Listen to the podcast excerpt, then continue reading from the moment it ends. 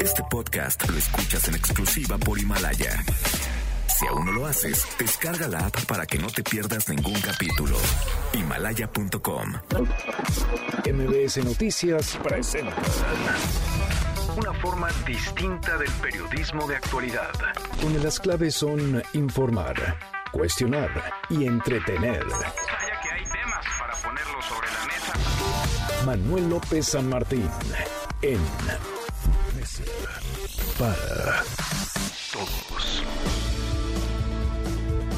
Martes, martes 7 de abril, ahora en punto, movida, muy movida la tarde, hay mucha información. Soy Manuel López San Martín, gracias que ya nos acompaña. Acaban de estar como todos los días, como todas las tardes, todas las voces, todas en esta mesa. Para todos viene lo más complicado, ¿eh? viene la etapa más difícil de la emergencia sanitaria, así sobre todo de la crisis económica que se ha venido cocinando desde hace semanas y para la cual no hay todavía salidas, respuestas, certezas. El presidente López Obrador y el subsecretario de Salud, López Gatel, le piden a los mexicanos, nos piden a todos quedarnos en casa, no aprovechar que Semana Santa para irnos de paseo, para ir a las playas. Esta que sería una de las temporadas más fuertes para la industria turística, debemos vivirla todos en nuestras, en nuestras casas. Los contagios no paran en México. El número de muertos está en 125 hasta el corte de ayer por la tarde. Noche vamos a platicar del tema. Viene, por cierto, ya un avión, un avión desde China hacia nuestro país con material de curación, con insumos, con cubrebocas. Y viene también, pues lo más complicado en materia económica. El presidente López Obrador está aferrado a la austeridad, a sus soluciones, le pide a los partidos políticos que se mochen con una lana, que se caigan, que repartan, donen parte de su presupuesto para hacer frente a esta emergencia e incluso citó hoy al Papa Francisco y a los evangelios católicos. Mucho que poner sobre la mesa esta tarde, arrancamos con las voces y las historias de hoy. Las voces de hoy. Andrés Manuel López Obrador, presidente de México. Seremos juzgados, dice el Papa Francisco, según nuestra relación con los pobres. Y este es el Papa. Este es el centro del Evangelio y seremos juzgados por esto. Gustavo de Hoyos, presidente de la Coparmex. sería absolutamente inaceptable y menos una posición de esas características. Por eso es que resulta francamente lamentable este tipo de decisiones que estamos viendo y que de ninguna manera apuntalan, ayudan al liderazgo público del país. Hugo López Gatel, subsecretario de Salud. Estamos calculando que cuatro a cinco días podríamos ya tener todo distribuido en el territorio nacional con la entrega de los equipos de protección personal. Shinzo Abe, primer ministro de Japón.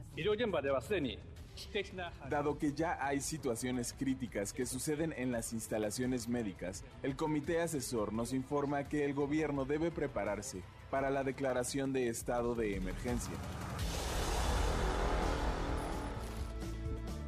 Son las voces de quienes hacen la noticia, los temas que están sobre la mesa y estas, las imperdibles de hoy, le entramos a la información.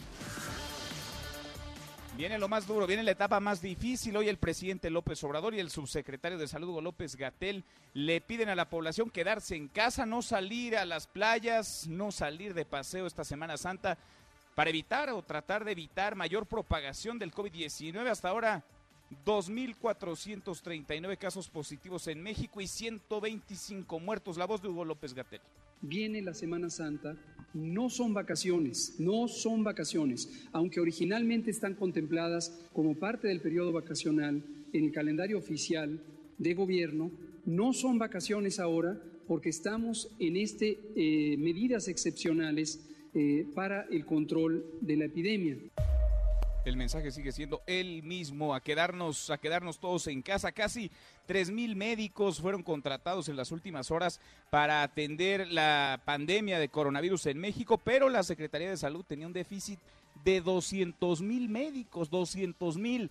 Habla Jorge Alcocer y hay que escucharlo y casi nunca aparece el secretario de Salud. Jorge Alcocer sí existe, escuche. Hay un déficit de 200 mil médicos en el país. Había esto. Pienso yo que esto ya está reducido de acuerdo a las cifras en un buen porcentaje, pero no todavía no tenemos lo suficiente. 200 mil médicos, de los cuales eh, 123 mil son médicos generales. los que requerimos y alrededor de 76 mil son los médicos especialistas. Bueno, habló, esa es nota, Jorge Alcocer, el secretario de salud, que no aparece, que se guarda, que está no sabemos si debajo de un escritorio, detrás de la puerta de su oficina, pero hoy apareció, hoy habló. La UNAM que ayer, junto con el Politécnico, retiró a sus estudiantes de los hospitales públicos, pidió a las autoridades proteger a los médicos y facilitar el equipo de protección necesario a fin de minimizar los riesgos de contagio dentro de clínicas y hospitales. Y mañana llegar, va a llegar de China a nuestro país el cargamento más grande con equipo de protección personal que atiende el COVID-19, aseguró el subsecretario de Salud Hugo López Gatel. Escuche. Evidentemente, cuando afectó, la epidemia afectó China, se suspendió la actividad industrial en la región de Hubei, en la provincia de Hubei, y es donde existen algunas de estas eh, fábricas del material. Otras están hacia la zona sureste, hacia la región de Shanghái. Pero se afectó y ha sido muy difícil. Está saliendo hoy mismo el vuelo. Ayer anuncié que ya estaba en el aire. En realidad se retrasó un poquito, pero sale hoy. Ya está, eh, tenemos las fotos donde está terminando de cargar el avión y sale con el más grande cargamento de equipos de protección personal. Bueno, desde hace semanas eh, hay cubrebocas, hay material, insumos para curación, hay ventiladores incluso están listos. Algunos de ellos están incluso estacionados en nuestro país. Pruebas, por ejemplo, de detección, pero algo está pasando en la burocracia que no se les está permitiendo el ingreso, el acceso a México. El presidente López Obrador insiste en que los partidos políticos tienen que mocharse, tienen que donar parte de su presupuesto en efectivo o en especie. Va a reconocer, eso sí, a los que hagan donaciones. Amagó también con exhibir a los que se porten mal, a los que no se sumen a este llamado. Y también hoy en la mañanera el presidente López Obrador citó al Papa Francisco para defender su política de ayudar primero a los pobres. Escuche.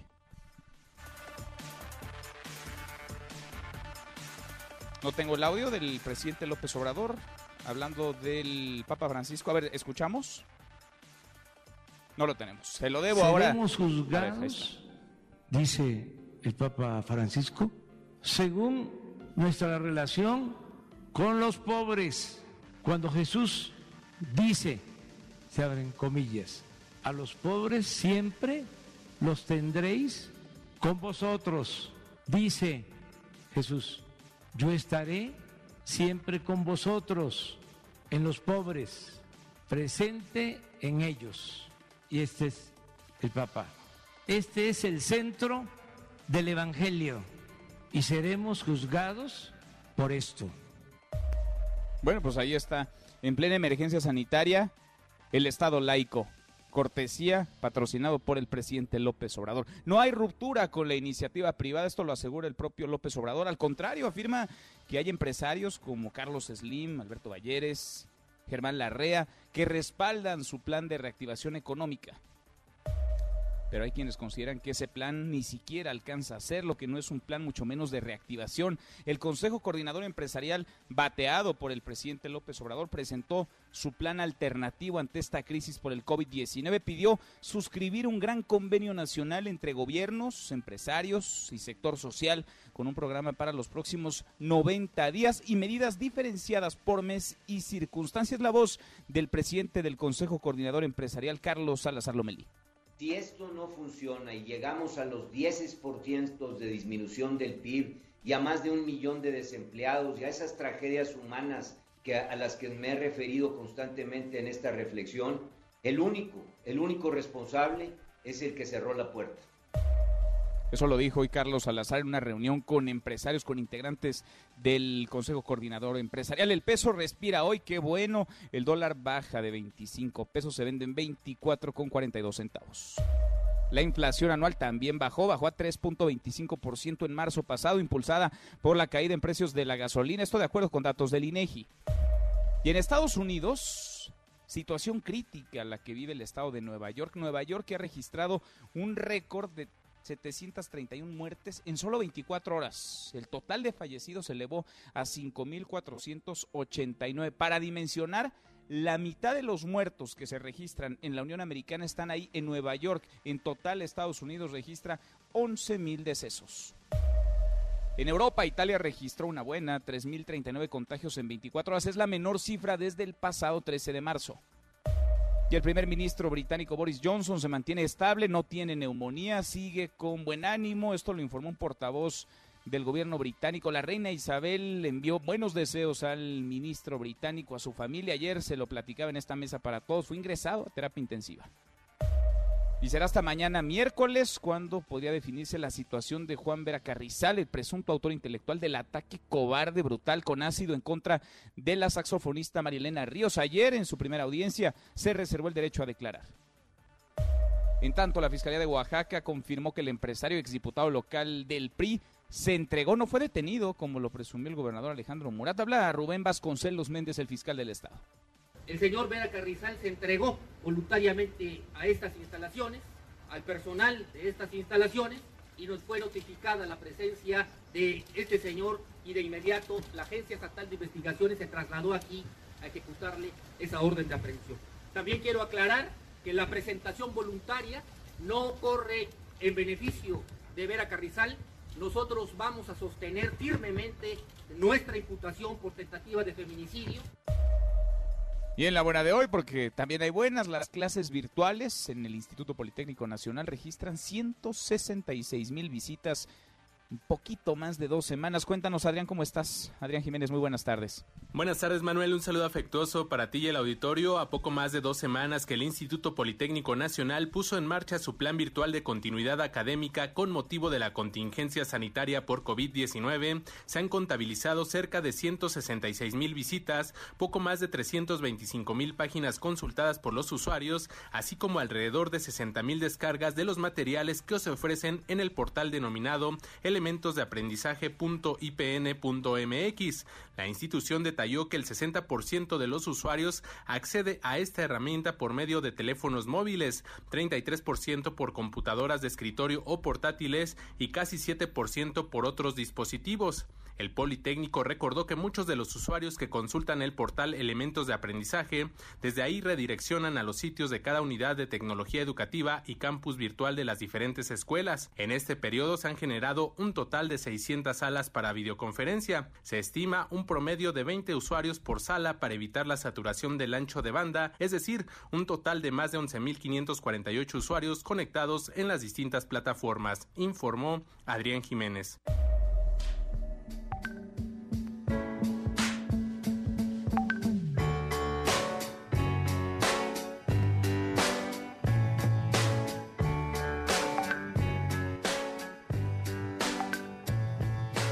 Querido Miyagi, José Luis Guzmán, como todos los días, en esta mesa para todos. ¿Cómo te va, Miyagi? Muy bien, Manuel, ¿y a ti? Bien, a todo dar. ¿Qué estamos escuchando? ¿Hoy no vienes tan trágico como ayer? No, hoy no. no hoy ya vengo más alivianado, ya fui a mi terapia. Ah, muy bien, eso te lo vamos a agradecer todos, ¿eh? Oye, este... A ver, adi rápido, adivina quién crees que está cantando. A ver, dame una pista, ¿no? Es la banda más conocida. malo, muy malo para la música. es la banda más conocida de todos los tiempos. La más popular. La ¿Son que- los Beatles? Son los Beatles. ¿En serio? Sí. A ver, vamos a subirle tantito. ¿Estos son los Beatles?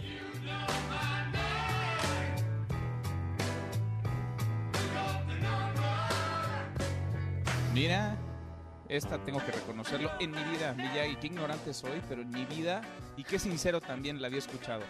Fíjate que este es el lado B del sencillo, el penúltimo sencillo de los Beatles que fue Let It Be. Hoy se están cumpliendo 50 años, mi estimado Manuel, que Let It Be llegó al primer lugar ya que había sido lanzada en marzo pasado. Pero Let It Be está ya muy escuchada. Entonces opté por esta canción que es el lado B y que es una de las canciones más desconocidas de los Beatles, que se llama You Know My Name, Look Up the Number, donde toda la letra es esa misma frase repetida una y otra y otra vez con distintos arreglos. Y aquí lo notable es que participa el saxofonista de los Rolling Stones, Brian Jones, quien a estas alturas ya había muerto ahogado en su piscina a los 27 años y con quien dicen inició el club de los 27. Oye, Miyagi, a ver, tú que eres un conocedor. Venga. Y a propósito de que ahora me das pie con esta canción que repite la misma frase, pero con distintos arreglos. ¿Qué pesa más para que una canción sea considerada buena canción? ¿La música o la letra? Fíjate que es una gran pregunta. Yo creo, desde mi muy humilde punto de vista, es una conjunción de ambas. Y también tiene que formar parte de... Tiene que... eh, el momento en el cual eh, se publica. Si refleja el tiempo que en el cual tú estás viviendo, en el cual vive toda la sociedad y se vuelve casi icónica, ese es también un plus que tienen la mayoría de las grandes canciones de todos los tiempos. Si a esto sumas una letra y una producción que se ar- aparten un poco de la norma y que no suenen a todo lo demás, el ejemplo es, por ejemplo, Bohemian Rhapsody de Queen o I Wanna Hold Your Hand de los Beatles, que eran completamente distintos a lo que se había hecho antes. Este otro ejemplo sería Stairway to Heaven, que duró ocho minutos y que es, es eterna. Duró más tiempo este, al aire que lo que tardaron en escribirla. Eh, ¿Cuál? Hotel California, que está basada en, este, en un sueño de drogas. Vamos, ah, cuenta mucho la letra, pero sin duda alguna la música es fundamental y también el momento en el cual aparece. Sin duda, sin duda. Miyagi, gracias por ilustrarnos. No, hombre, al contrario, gracias a ti, Manuel. Caramba, hasta acá me llegó, hasta mi casa. Un abrazo, gracias. Nos escuchamos en un ratito, José Luis Guzmán, como todos los días, a esta hora en esta mesa para todos.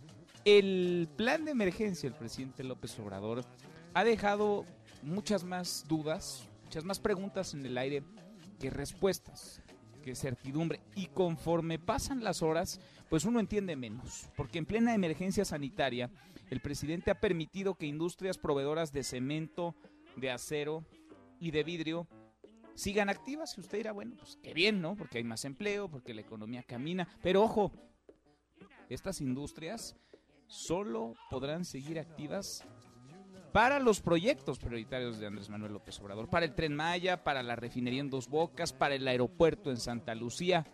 Solamente para eso. Todos los demás, pues aguántense. Dos semanas, tres, cuatro, cinco, las que hagan falta. Pero los proyectos prioritarios como son del presidente, esos no se detienen, esos avanzan muy a pesar de la contingencia, de la emergencia sanitaria. ¿Usted qué piensa?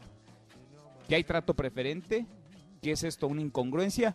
O al contrario, qué bueno, qué bueno que sigan adelante los proyectos prioritarios, qué bueno que sigan adelante estas industrias para que no se paren estas mega obras.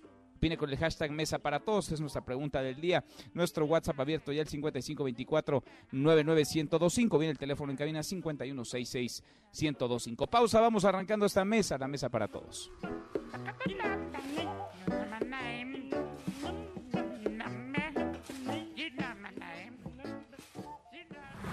No te levantes. Podrías perder tu lugar en la mesa para todos. Con Manuel López San Martín. Regresamos.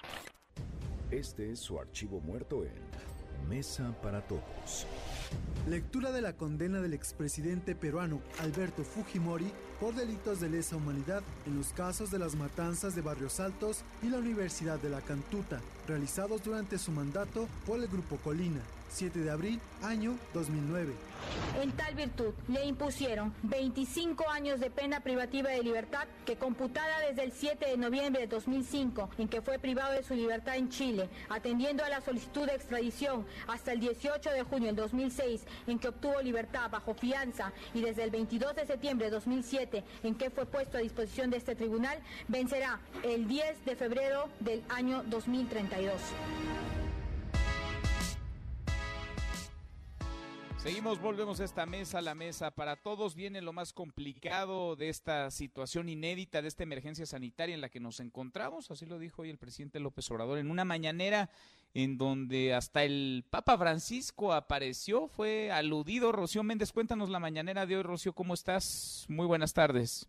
Muy buenas tardes, Manuel. Efectivamente, hubo una serie de mensajes importantes el día de hoy por la mañana y por lo pronto. Autoridades sanitarias explican a la ciudadanía en nuestro país que en dos o tres semanas, posiblemente, México entre a la fase 3 de contagios por el coronavirus. Vamos a escuchar al subsecretario de Prevención y Promoción de la Salud, Hugo López Gatel. Todavía es temprano para poder dar una medida clara de que estén teniendo impacto estas acciones de mitigación comunitaria. Es importantísimo no salir al espacio público porque esa es la manera en la que vamos a evitar contagios. Vamos a hacer una epidemia más manejable, a pesar de que sabemos la epidemia va a continuar y va a continuar hacia la alza y vamos a tener el momento de la fase 3 en aproximadamente dos a tres semanas, donde vamos a tener una gran intensidad de transmisión, pero queremos que esa transmisión sea menor si nos mantenemos en casa. Ese es el punto nodal, Manuel, que sea prolongado si es necesario, el caso que el coronavirus esté en torno del territorio y de la población mexicana. Sin embargo, que haya pocos casos y por ello incluso se proyecta hasta septiembre. En ese sentido también tuvo que ver la adquisición de ventiladores, por ejemplo, 2.711 que van a auxiliar a contagiados graves y muchos de estos aparatos incluso van a llegar hasta este mes, en septiembre. Por lo pronto sí, el día de hoy se confirma la adquisición de 3.167.684 piezas para proteger a quienes atienden a los enfermos de COVID. Vamos a escuchar nuevamente al doctor López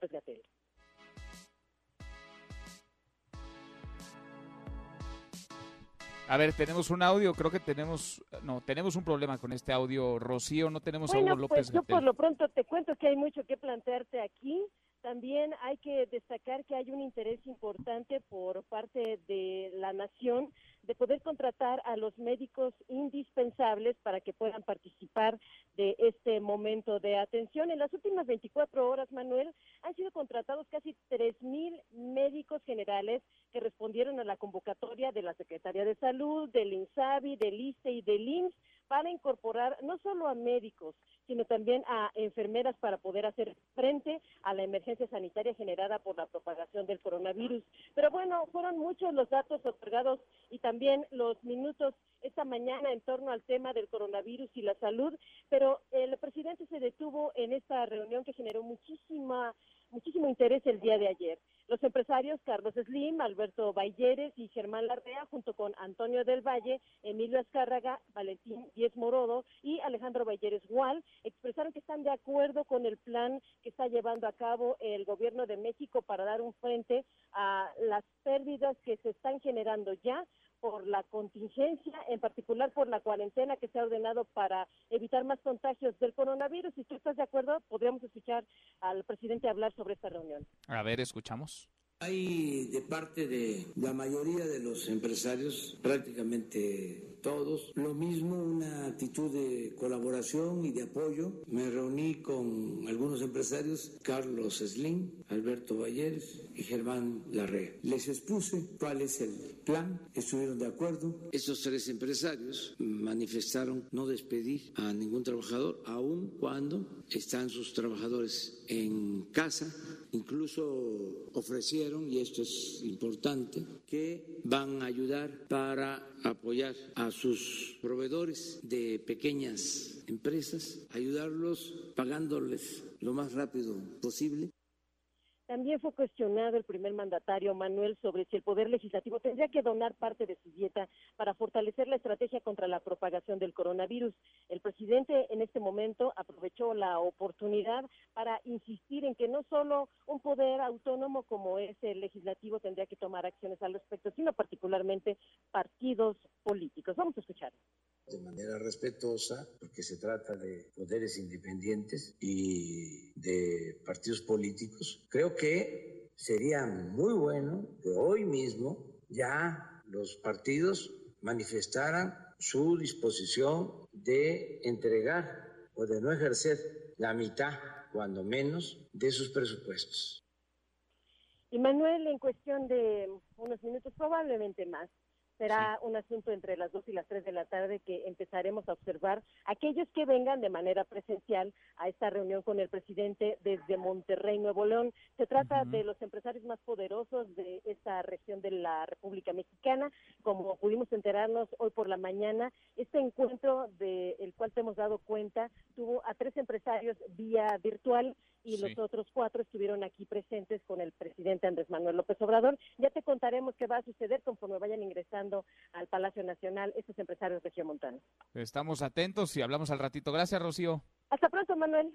Hasta muy pronto, muy buenas tardes. El plan, lo que hasta ahora el presidente López Obrador y su gobierno han presentado, no termina de convencer a todo el sector empresarial. Hay quienes sí van, se sientan a la mesa, ayer algunos representantes empresariales, hoy otros, pero hay más aún que están todavía pidiendo salidas, una ruta clara, plantear soluciones en el corto plazo, sí, pero en el mediano y largo. No sé si los recursos de fideicomisos, de programas sociales, del combate a la corrupción y la austeridad vayan a ser suficientes. A decir de la opinión de varios expertos, no va a alcanzar, no tenemos suficiente liquidez, eso es cierto en el país. Hay quienes piensan que hay que pedirla prestada, que hay que endeudarnos. No toda la deuda es mala, si se maneja bien incluso puede abrir posibilidades, puede abrir oportunidades. Le agradezco mucho al presidente de la Junta de Coordinación Política de la Cámara de Diputados, al coordinador de Morena, Mario Delgado, que platique con nosotros esta tarde. ¿Cómo estás, diputado? ¿Cómo te va, Mario? Hola, Manuel, ¿cómo estás? Buenas tardes. Bien, muy bien, muchas gracias. ¿Cómo vas viendo las cosas tú que, pues sí, eres legislador, presidente de la Junta de Coordinación Política, pero además le entiendes muy bien al tema de las finanzas públicas, al tema macroeconómico? ¿Cómo ves lo que hasta ahora se va planteando como salidas a esta crisis económica en la que estamos ya? Pero yo lo que veo es que estamos repitiendo el, el debate eh, que tuvimos o que tenemos en el tema de las medidas de salud. Tú recordarás, el gobierno iba anunciando medidas y había quienes pensaban que había que ir más deprisa, que había que declarar la emergencia sanitaria, que había que mandar a todo mundo a su casa desde mucho antes. Había polémica si deberían trabajar la gente o no, si, si, en fin, todas estas medidas iban eh, teniendo su discusión. Algunos les gustaban, otros no les gustaban. Unos pensaban que era tarde, otros pensaban que iban este, muy deprisa. En fin, creo que lo mismo está ocurriendo en la parte económica. Manuel. El presidente lo que hace el domingo es llevar al límite los instrumentos y programas de gobierno dentro de la lógica que él ha seguido, no aumentar impuestos, bajar el precio de los combustibles y pues, darle otra perdona al tema de la austeridad eh, republicana. Además, bueno, con programas adicionales y como los apoyos a las pymes, que habrá un millón de créditos, mitad para el sector formal, la, mitad, la otra mitad para el sector informal, obviamente para las más pequeñas, las que van a sufrir de manera más inmediata o están sufriendo ya la baja actividad económica. Una medida muy inteligente que tiene un doble propósito, para los mayores, proteger a la población más vulnerable, son los adultos mayores, y al mismo tiempo darle liquidez a la economía. Son 42 mil millones de pesos que van y que van a entrar en situaciones y sin duda van a ser, van a ser un buen eh, apoyo. Y así podríamos definir las otras eh, medidas.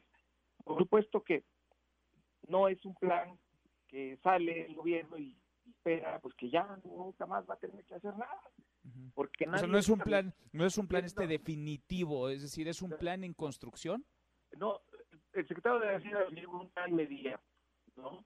Que al igual que la parte de salud, ahora hay que estar monitoreando todos los días la economía a ver qué medidas se tienen que tomar. Por lo pronto, lo anunciado tiene que ser muy eficaz. Tiene que el gobierno aplicarse para que estos recursos, estos eh, créditos lleguen de manera inmediata, que no los vaya a durar la burocracia o, o una falla este, en el despliegue. Tiene que ser muy eficaz en estos recursos y ver el impacto que se tiene en la economía el secretario de Hacienda, ya tuvimos una plática con él vía eh, internet, vía virtual, y nos decía, bueno, yo tengo preparados distintos escenarios y distintas medidas que tendrían que tomarse en estos distintos escenarios. Es decir, no, no, o sea, lo, hasta ahora conocido no es lo único que va a haber, porque hay quienes están pesimistas, muy pesimistas, tienen una enorme expectativa de lo que se iba a anunciar. bueno, es, eh, es, a ver, pero es, a ver, lo que pasa es que ahí, Manuel, a ver, el gobierno mexicano no puede salir y tirar un canazo como Estados Unidos, como Francia, aventar de 15, 20 puntos del PIB. O sea, evidentemente no lo podemos hacer, porque entonces sí, pues adiós. O sea, nadie te va a perdonar esa. Hay margen de endeudamiento, por supuesto que tiene margen de, endeudamiento. Aunque al presidente no le gusta endeudarse, eh, digo, él, defiende, él, defiende su posición, no le gusta, sí. No le gusta y el domingo dijo, vamos a hacer todo lo, lo posible, lo que esté en nuestras manos para cumplir el compromiso de no endeudar al país. un compromiso que Entonces, esa parte la lleva al límite. Ahora, viéndolo desde la perspectiva, lo que anuncia el, el es una serie de medidas sin afectar todavía eh, la capacidad fiscal del Estado mexicano. Por supuesto que si vamos a otros escenarios, pues tendrá que haber otras medidas más agresivas, pero ahí el Estado tiene la, el gobierno tiene la posibilidad de hacerlo. O sea, yo no entiendo a, quienes salen y dicen, no, ya que este, que perdón impuestos, que no se cogen los servicios y al mismo tiempo que haga un gran plan de rescate para todos. Eso es imposible. Eso, eso no, es, no es posible, porque no, no alcanzaría para todos. Entonces, tiene que administrar las medidas, tiene que evaluar todos los días para ver qué decisiones se toman. Porque si no, bueno, pues a la primera tiras un cañonazo, te quedas sin margen de acción y ahí sí, los organismos profesionales y las calificadoras no te van a perdonar, te van a decir, no, no hay no hay solvencia en el Estado mexicano. Ahora, ahora, porque a lo mejor capacidad de endeudamiento, Manuel. Sí. ¿Cuál es nuestra limitante real de toda la vida? La baja recaudación que tenemos, los bajísimos ingresos que tenemos como país. Sí, puedes decir que tienes una gran capacidad de endeudamiento, eso es hasta cierto punto cierto, pero la limitante real es bajísima recaudación. Sí, ahora entiendo esto que dices, hay momentos, hay tiempos, hay distintos escenarios también, no podemos aventar todo a la primera porque a lo mejor nos terminamos ahorcando, pero lo que yo escucho de algunos representantes empresariales con los que hemos platicado es que hoy están ya contra las cuerdas, es decir, hoy están viéndose ya en la necesidad de valorar si su negocio puede o no seguir, de si tienen o no que despedir, si pueden o no pagar la nómina, si juntan o no juntan para pagar la nómina. No valdría la pena ellos darles un mensaje un poquito de más certeza, decir, bueno, no todavía, pero es probable que esto vaya a llegar en los siguientes días o semanas. No, yo, no, yo creo que aquí lo que hay que hacer es como igual que el tema de salud. Estar viendo todos los días cómo se mueven los números y estar reaccionando en, en consecuencia. Esto, a ver, tú sabes muy bien cómo funciona la economía. Esto es de expectativas. Y una frase que también dijo el presidente el domingo es, a quien tiene que hacer lo que le toca. Hoy el sector empresarial sale, anuncia un plan, me, me parece muy bien, es eh, solidario, con algunas medidas muy inteligentes. allí los empresarios están haciendo su parte. Pero si se espera un rescate como hubo en el pasado, eh, pues, no, no va a ocurrir. Pero, y, y las empresas más pequeñas son las que tienen que ser ayudadas ya, porque esto es esto eh, tema de la baja actividad económica termina afectando a la es, secuencial. Es decir, los los eslabones más bajos de la arena son los que primero resienten. Y luego está la parte informal también, que esa va a ser un reto también llegarle, Manuel, porque por más que dispongas de 500 mil créditos en el sector informal, sí va a ser un, un reto muy importante en su despliegue. ¿Qué panorama este? ¿Se van a estar reuniendo periódicamente con el secretario de Hacienda, con Arturo Herrera? Este, bueno, estamos en comunicación eh, eh, permanente la verdad es que eh, ahora poco podemos ayudar, estamos listos en caso de que se, se tuviera que llegar al Congreso en alguna escena, nosotros estaríamos listos ahí para hacer nuestra parte. Bueno, desde casa, cada quien entonces, desde casa o desde sus respectivas oficinas. Mario, diputado, te agradezco como siempre. A ti, Mario, que estés bien. Gracias, muy buenas tardes. Es el presidente de la Junta de Coordinación Política, Mario Delgado. Bueno, eso en lo que toca al sector privado, a cómo le metemos, le inyectamos gasolina al coche para que se siga moviendo, para que la economía no se detenga o no se detenga más de lo que por sí está ya detenida. ¿Qué pasa con los burócratas, con aquellos que trabajan en el gobierno para el gobierno? El presidente López Obrador dijo el domingo en el Palacio Nacional que se eliminarían los aguinaldos para los altos mandos medios y altos mandos del gobierno federal. También aseguró, apenas ayer lo reiteró, que no habrá despidos en su gobierno. Escuche cómo lo dijo.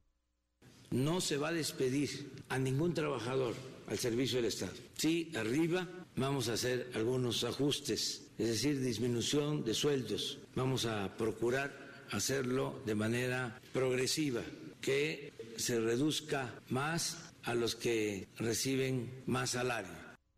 Bueno, el presidente entonces dijo con todas sus letras que no habría despidos en el gobierno federal, pero la realidad está dictando, parece otra cosa. ¿Por qué? Tengo frente a mí una carta, una carta que se está haciendo firmar a algunas personas, una carta de renuncia, por lo pronto a personal que labora en el Palacio Nacional. Yo le agradezco mucho, no diré su nombre porque vamos a respetar su anonimato, la confianza a un hombre que tenemos en la línea telefónica.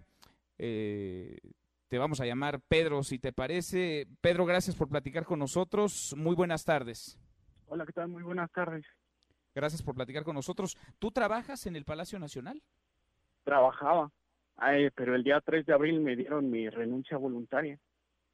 Era elemento de seguridad de los que nos encargamos de resguardar el inmueble de Palacio Nacional. ¿Quién te comunicó que te habías quedado sin empleo? ¿Quién te dio, quién te entregó esta carta en donde tú, y lo pongo entre comillas, renunciabas? Pues me citaron para las oficinas de la Secretaría de Hacienda que se encuentran en Calzada de la Virgen 2799. Recursos Humanos a nombre del licenciado David Velázquez Velázquez, que es el director general de Recursos Materiales, Obra Pública y Servicios Generales. Nos hacía la entrega para firmar nuestra renuncia voluntaria. ¿A ti y a otros de tus compañeros? A mí y a 10 personas más. No, bueno, conmigo son 10 personas, 10 vigilantes. 10 vigilantes que fueron despedidos entonces ya este mes de abril. Este mes de abril, sí. Nos entregaron, nos citaron el día 3 de abril con nuestra renuncia el día 2 de abril para que este 15 de abril pues quedáramos desafiliados, ¿no? De, una forma de la Secretaría de Hacienda. ¿Les liquidaron? ¿Les dieron algún pago? ¿Algo? No, nuestros contratos son por tres meses. Cada tres meses nos hacen firmar para que no tengan responsabilidad alguna, supongo. Pero todavía el primero de, abril pues, nos presentamos a laborar. ¿Qué piensas tú de las palabras del presidente López Obrador, que apenas aseguró que no iba a haber despidos en el gobierno federal? Ya estamos observando que la realidad dice otra cosa. Pues estamos viviendo un acto inhumano. Si nos hubieran despedido en cualquier otro momento, pues buscaríamos donde sea, pero desgraciadamente ahorita dónde podemos conseguir empleo. Las empresas, muchas empresas están cerradas. El desempleo se está dando al por menor, al por mayor. Y pues básicamente nos están dejando desamparados, porque muchas de nuestras familias dependen de nosotros. En mi caso, yo tengo una madre enferma de POC, que pues también depende de, pues, del poco sueldo que, que percibimos. Déjame leer la carta que tengo frente a mí. Está fechada el 2 de abril de este año, dirigida al licenciado David Velázquez Velázquez, el director general de Recursos Materiales, Obra Pública y Servicios Generales de la Secretaría de Hacienda, sirva el presente para presentar mi renuncia con carácter irrevocable al puesto de confianza eh, denominado vigilante de instalaciones, viene el código, viene el número de plaza, insisto, no lo diré por respeto a tu anonimato. Adscrito a esa dirección general a su cargo, terminando la relación laboral de manera voluntaria con efectos al 15 de abril de 2020. Manifiesto que mm, no me reservo acción o derecho alguno que ejercitar en contra de la Dirección General de Recursos Materiales, Obra Pública y Servicios Generales y o de la Secretaría de Hacienda y Crédito Público, toda vez que durante el tiempo que estuve desempeñando el citado puesto me fueron cubiertas de forma íntegra y oportuna todas y cada una de las prestaciones derivadas de la ley o cualquier otra cantidad que me hubiese correspondido, por lo que otorgo el más amplio finiquito que en derecho corresponde. Es decir, con esto que te están a ti forzando a firmar una renuncia que evidentemente tú no querías poner sobre la mesa, con esto que te están a ti forzando a hacer, renuncias también a una liquidación, renuncias a tus derechos laborales y te vas a tu casa sin trabajo en plena contingencia, pese a lo dicho por el presidente López Obrador de que no habrá despidos. Sí, nos vamos sin nada, sin nada. Al contrario, el personal de recursos humanos pues nos indicó que firmáramos para, para que si después había posibilidad nos volvieran a tomar en cuenta. Muchos compañeros no firmamos porque pues no creemos que este acto inhumano lo merezcamos. cuando somos personal que, que laboramos por más de 24 horas seguidas, eh, bajo los, los recursos que nos dan. Muchas veces muchos de nosotros compramos nuestros uniformes, porque nos dan uno solo, uno solo y a veces hasta usado. Qué cosa, qué historia. Nos confirmas, son 10 las personas, contigo incluido, que fueron forzadas a renunciar. No querían ustedes hacerlo, fueron forzados por la Secretaría de Hacienda a renunciar en este mes de abril, cuando el presidente ha dicho no habrá despidos desde el gobierno federal. No sé si el presidente está enterado de esto, no sé si lo sepa el secretario de Hacienda Arturo Herrera. Por lo pronto lo compartimos al aire y te agradezco mucho este testimonio. Gracias por platicar con nosotros esta tarde. Muchísimas gracias. Al contrario, muchas gracias, gracias por la confianza. Es una historia ¿eh? de muchas otras. El presidente dijo apenas el domingo que no iban a despedir a nadie en el gobierno federal. Pues ahí está la realidad. Ahí están estas, entre comillas, renuncias por lo pronto a personal que labora en el Palacio Nacional, personal de resguardo de seguridad, los dejaron sin trabajo. Los mandaron a la calle en plena emergencia sanitaria. Cruzamos la media y a la hora con 42 pausa y volvemos con un resumen de lo más importante del día esta mesa, la mesa para todos. Podrías perder tu lugar en la mesa para todos con Manuel López San Martín. Regresamos. En Mesa para Todos, la información hace la diferencia. Con Manuel López San Martín. Seguimos, volvemos a esta mesa, la mesa para todos. Vamos con un resumen de lo más importante del día. Resumen nacional. Laura Rojas, la presidenta de la mesa directiva de la Cámara de Diputados, le pidió a la Secretaría de Salud que ordene el uso obligatorio de cubrebocas en lugares públicos. Argumenta que países como Estados Unidos, España, Austria, Eslovenia, Eslovaquia, vaya, varios países han tomado ya esta medida. La Ciudad de México es primer lugar de contagios en el país. El 25%, uno de cada cuatro de los casos confirmados en México son en la capital mexicana. Ernestina Álvarez, Ernestina, cuéntanos, muy buenas tardes. Manuel, buenas tardes para ti, para los amigos del auditorio. Te informo que la Ciudad de México concentra el 28% de los casos positivos de COVID-19 con 609 y hasta el momento se han registrado 29 decesos. De acuerdo con el reporte oficial de la Secretaría de Salud, en las últimas 24 horas fallecieron 10 personas por coronavirus en la capital y se sumaron 49 infectados. Entre las personas que perdieron la vida, el 44% presentaba hipertensión, el 43% padecía diabetes y el 40% tenía obesidad. De los 609 casos confirmados de coronavirus en la capital, 225 son mujeres y 384 son hombres. De ellos, el 26% ha requerido hospitalización. En la Ciudad de México analizan a 1.100 personas sospechosas de COVID-19 quienes son sometidas a pruebas de laboratorio y 1.598 han sido descartados al resultar negativos.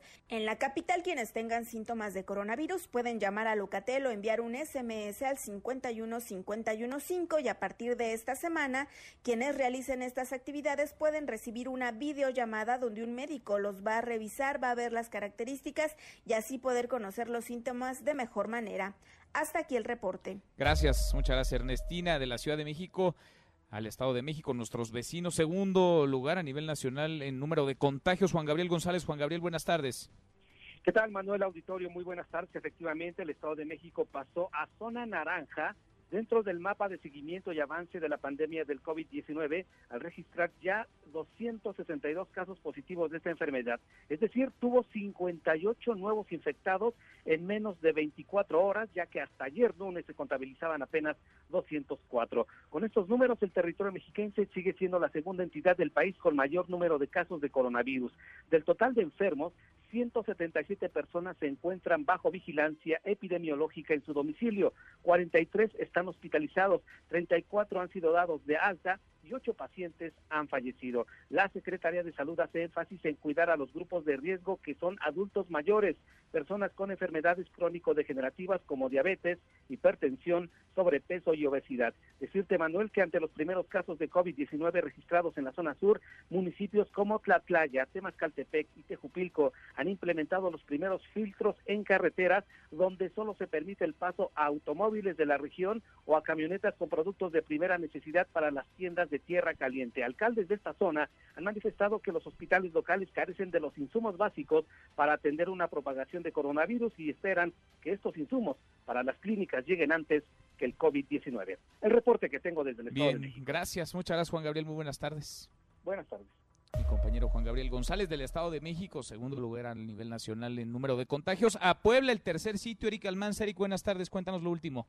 ¿Qué tal, Manuel? Te informo que aquí en Puebla ya son 14 los decesos provocados por el coronavirus en la entidad, además de 165 casos positivos, según informó el secretario de Salud Jorge Humberto Uribe Telles. En rueda de prensa, el funcionario dio a conocer que al momento el 59% de los casos se han dado por transmisión comunitaria, es decir, que se ignora la fuente del contagio. Asimismo, dijo que hay 296 personas más que tuvieron contacto con alguno de los enfermos en tratamiento, quienes ya se mantienen autoconfinadas o bajo vigilancia médica. Aquí parte de lo que mencionó.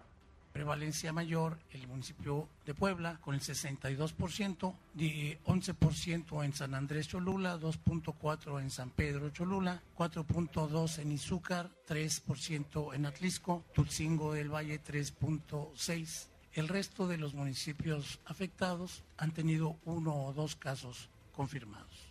En torno a los efectos económicos que se viven a partir de la pandemia, el gobierno del estado no ha anunciado ningún apoyo extraordinario, por el contrario, se mantienen las medidas de cobranza de algunos impuestos locales. En este sentido, la iniciativa privada ha reclamado que la autoridad no esté teniendo un cambio de actitud, específicamente la Coparmex dio a conocer que Puebla se encuentra entre las entidades que no han informado de un plan económico para las empresas que han tenido que cerrar sus negocios ante la emergencia sanitaria. Continuamos con más información en Mesa para Todos. Gracias, muchas gracias, Eric. Y de Puebla, Jalisco, Fátima Aguilar. Fátima, buenas tardes. Buenas tardes, Manuel. Saludos a ti y al auditorio. Pues comentarte que Jalisco acumula 126 pacientes confirmados de COVID-19 y sumó una defunción más ayer. Un hombre de 71 años con antecedentes de diabetes, hipertensión, insuficiencia cardíaca, asma y tabaquismo. De acuerdo con una proyección hecha por el gobierno estatal de no acatarse las medidas de aislamiento social como se ha insistido, se prevé que en Jalisco existan 37.844 personas con esta enfermedad, de las cuales más de 7.000 requerirán hospitalización, dejando rebasada la capacidad en el estado. Ante estas predicciones, el gobernador Enrique Alfaro Ramírez volvió a hacer un llamado a la población. Lo digo para entender lo que se puede venir para Jalisco si no actuamos como estamos pidiéndole a la gente que lo haga, porque esa es la única manera en la que podemos llegar a escenarios menos complicados. Y por eso es muy importante entender que esto apenas inicia, viene la parte más difícil y por eso necesitamos redoblar el compromiso de todos los jaliscienses. En una etapa crítica, en Jalisco se tendrán 3.161 camas para atender a enfermos por este virus en hospitales públicos estatales, federales y del sector privado. Por otra parte, los empresarios de Jalisco aseveraron que buscarán un diálogo con el presidente de la República de manera directa, pues no se sienten representados por el Consejo Coordinador Empresarial después del anuncio del plan económico para enfrentar la contingencia hecho por el mandatario federal. Hasta aquí el reporte desde Jalisco. Continuamos en Mesa para Todos. Gracias, muchas gracias, Fátima. Bueno, y en medio de la crisis de esta emergencia sanitaria, Daniel López, jefe de jurisdicción sanitaria en el Istmo de Tehuantepec, en Oaxaca, diagnosticado con COVID-19, un caso positivo de COVID-19, agredió y escupió contra el personal médico del hospital en el que estaba para irse. Evelyn Aragón, cuéntanos, Evelyn, ¿cómo estás? Buenas tardes.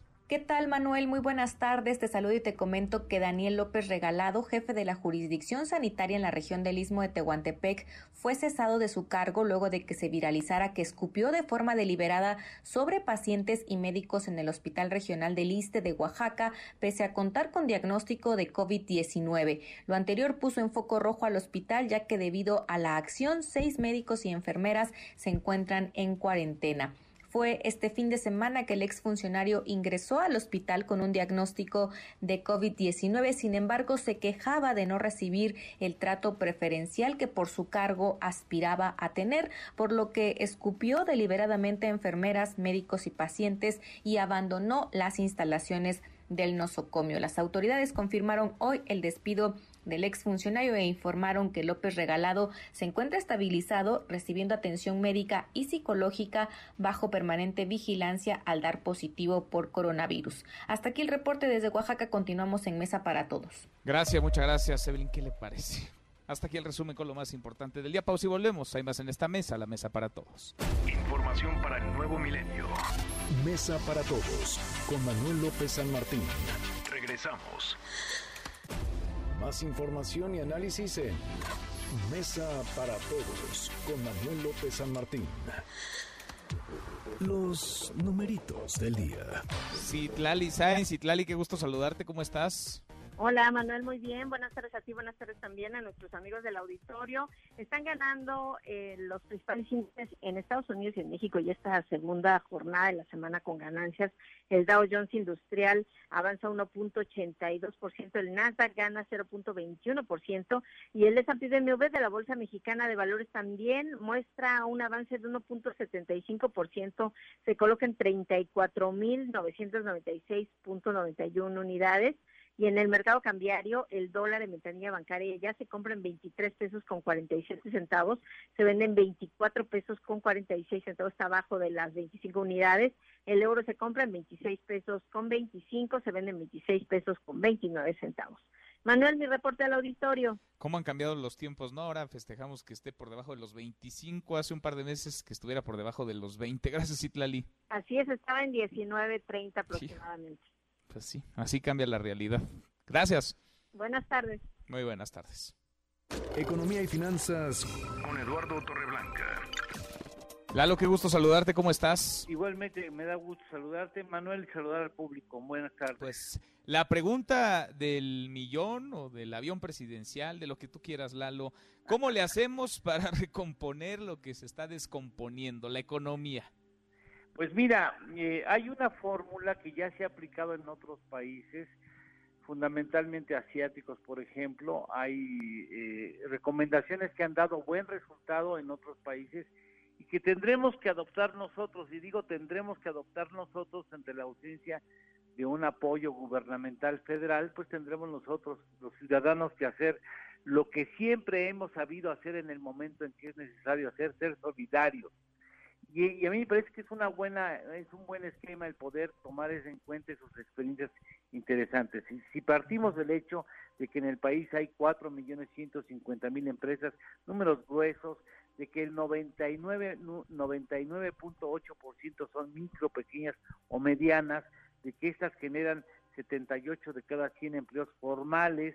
Eh, si queremos recomponer la economía eh, o recomponer el empleo que quedará muy deteriorado después de esta pandemia, lo que tenemos que hacer es privilegiar el consumo en negocios cercanos a nuestro hogar, ¿no? En pequeñas tiendas, en pequeños establecimientos, e incluso yo recomiendo también hacérselo saber al dependiente para que vea que la comunidad en su entorno es solidaria con su negocio y ha sido parte importante de la recomposición de este negocio, porque en su momento él tendrá que responder también a esa generosidad del entorno, siendo solidario con, con el prójimo que en otro momento le ayudó a recomponer los números de su empresa.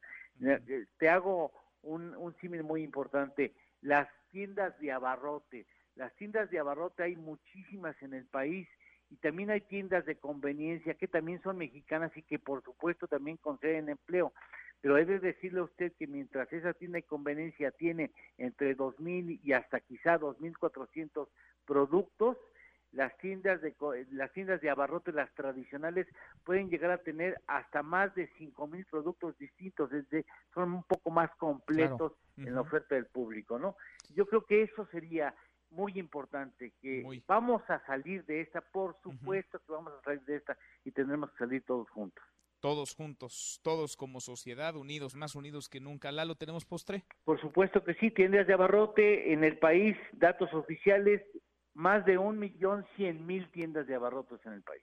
Híjole, de ese tamaño, ¿eh? el golpe y de ese tamaño, las familias que viven, que dependen de ellos. Gracias, Lalo. Gracias a ti, Manuel. Gusto en saludarte. Buen, buen provecho. Igual para ti, muy buenas tardes. Vamos cerrando esta primera hora. ¿Cómo va nuestra pregunta de hoy? En plena emergencia sanitaria, el presidente permite que industrias proveedoras de cemento, acero y vidrio sigan activas, pero solo para sus proyectos. El tren Maya, la refinería en Dos Bocas, el aeropuerto en Santa Lucía. ¿Qué opina? El 67% de quienes han pasado en nuestra cuenta arroba MBC Noticias nos dice es incongruencia. El 19% hay trato preferencial o el 14% dice qué bueno que sigan activas. A la hora en punto, saludamos a nuestros amigos de San Cristóbal de las Casas en Chiapas allá nos escuchan a través de Veritas Radio en el 90.7 de FM. Pausa y volvemos con la segunda de esta mesa, la mesa para todos. Información para el nuevo milenio. Mesa para todos con Manuel López San Martín. Regresamos. Más información y análisis en Mesa para todos con Manuel López San Martín.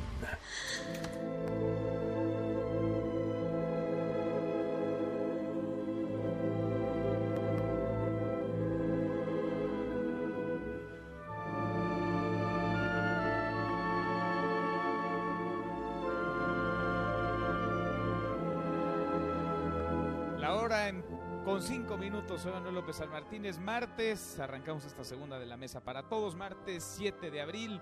Revisamos las redes, cómo se mueven las cosas en Twitter. Vamos de las redes esta mesa, la mesa para todos. Caemos en las redes. Bueno, se mueve el hashtag Semana Santa y es inédito esto, pues sí, es atípico, nunca como ahora, la Semana Santa en el mundo nos había agarrado como planeta como nos agarró, guardados todos en nuestras casas, las playas, los destinos turísticos vacíos. El presidente López Obrador no va a salir evidentemente de la ciudad en esta Semana Santa, vaya, está al frente de la contingencia sanitaria, pero sobre todo de la crisis económica que ya está teniendo un impacto durísimo en el bolsillo de millones de personas. Su gobierno ha hecho un llamado para que la gente no salga, no vaya a las playas, no vaya a pueblos mágicos, vaya, no son vacaciones, ha dicho una y otra y otra vez el subsecretario de Salud, Hugo López Gatel, hoy lo repitió. Viene la Semana Santa, no son vacaciones, no son vacaciones, aunque originalmente están contempladas como parte del periodo vacacional en el calendario oficial de gobierno, no son vacaciones ahora porque estamos en este eh, medidas excepcionales eh, para el control de la epidemia. Bueno, y hay quienes les encanta eh, hacer ruido, se montan en lo que pueden, como pueden. No sé si realmente con una vocación de ayudar o realmente lo que buscan es el reflector. Lo consiguen, eso es innegable, lo consiguen. Hashtag Samuel García, el nombre del senador por Movimiento Ciudadano Samuel García, senador por el Estado de Nuevo León, que propuso elevar de 5 a 10 años las penas de prisión para quienes contagien enfermedades de manera intencional, marcadamente para quienes tengan coronavirus, COVID-19 y salgan a contagiar a otros, tal y como sucedió con Daniel López, ya le platicaba su historia. Daniel López, jefe de jurisdicción sanitaria en el Istmo de Tehuantepec, en Oaxaca, él dio positivo, estaba diagnosticado con COVID-19, se salió del hospital muy enojado, agredió al personal médico y le escupió, escuche la voz de Samuel García este caso de Oaxaca es patético. Aplaudimos que se haya despedido a este animal, porque no tiene otras palabras, pero no debe bastar ahí. Si él con todo dolo, como lo dice la teoría del caso en materia penal, intentó contagiar a otro, debe ser llevado a prisión. Bueno, hay animales muy nobles, habrá que decirle nada más a Samuel García eso.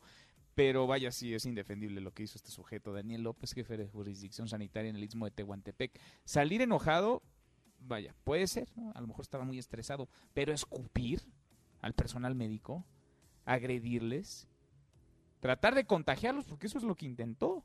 Contagiar a los médicos, a las enfermeras, a todo el personal de la clínica en la que él se encontraba, sabiendo que tenía coronavirus, sabiendo que era un caso positivo de COVID-19. Y hashtag Metepec, hashtag Susana Distancia. Y es que hay quienes dicen que es la alcaldesa, hay quienes dicen que es una actriz, una persona que se parece a la alcaldesa. Lo que es un hecho es que la presidenta municipal de Metepec, Estado de México, Gabriela Gamboa, a través de sus redes sociales difundió un video, le voy a mostrar el audio, un video de una heroína de Susana Distancia ya tropicalizado a la realidad de Metepec. Yo soy Susana Distancia y he venido a Metepec a invitar a todos a que mantengan su sana distancia. Este metro y medio nos defiende del malvado coronavirus. Recuerda, a donde quiera que tú vayas, mantén tu sana distancia. Juntos lo podemos lograr. Si te cuidas tú, nos cuidas a todos. Yo soy Susana Distancia. Hasta la próxima. Deportes. Con Nicolás Romay. Querido Nico, qué gusto saludarte. ¿Cómo va Susana Distancia ahí en tu casa? ¿Cómo te va? Muy buenas tardes. Bien, Manuel, con el gusto de saludarte a ti y a toda la gente que nos acompaña. Bien, todo en orden, guardaditos como, como debe de ser y con noticias deportivas porque la FIFA eh, se pronunció el día de hoy. Eh, hay muchísimas dudas en torno al fútbol mundial, ¿no? ¿Qué va a pasar con tantos campeonatos y cómo se van a ir resolviendo estas dudas? Bueno, pues hoy mediante un comunicado aclara algunas de ellas, no todas, pero sí algunas. Eh, los contratos de los futbolistas, Manuel. tú sabes que casi siempre los contratos de los futbolistas terminan el 31 de junio, porque es cuando terminan todas las ligas del mundo. ¿Qué va a pasar ahora que las ligas se van a tener que posponer? y ninguna liga va a acabar en junio, van a acabar en julio o agosto, ¿no? ¿Por qué? Porque estamos teniendo un parón obligatorio, ¿no? Entonces la FIFA ya dijo que todos esos contratos se van a aplazar, que si el contrato de un futbolista terminaba el 31 de junio, ahora va a terminar el día que acabe la competición, ¿no? Entonces de, alguna manera eso le da aire y oxígeno a los clubes, ¿no? Que está bien, ¿no? sí, por supuesto, es una medida bastante sensata, porque si no, imagínate un jugador al 31 de, de, junio va a decir, bueno, pues yo ya soy libre, ahí se ven, ahí que juegue quien quiera el resto de la temporada, ¿no? Podría pasar eso, FIFA dice que no.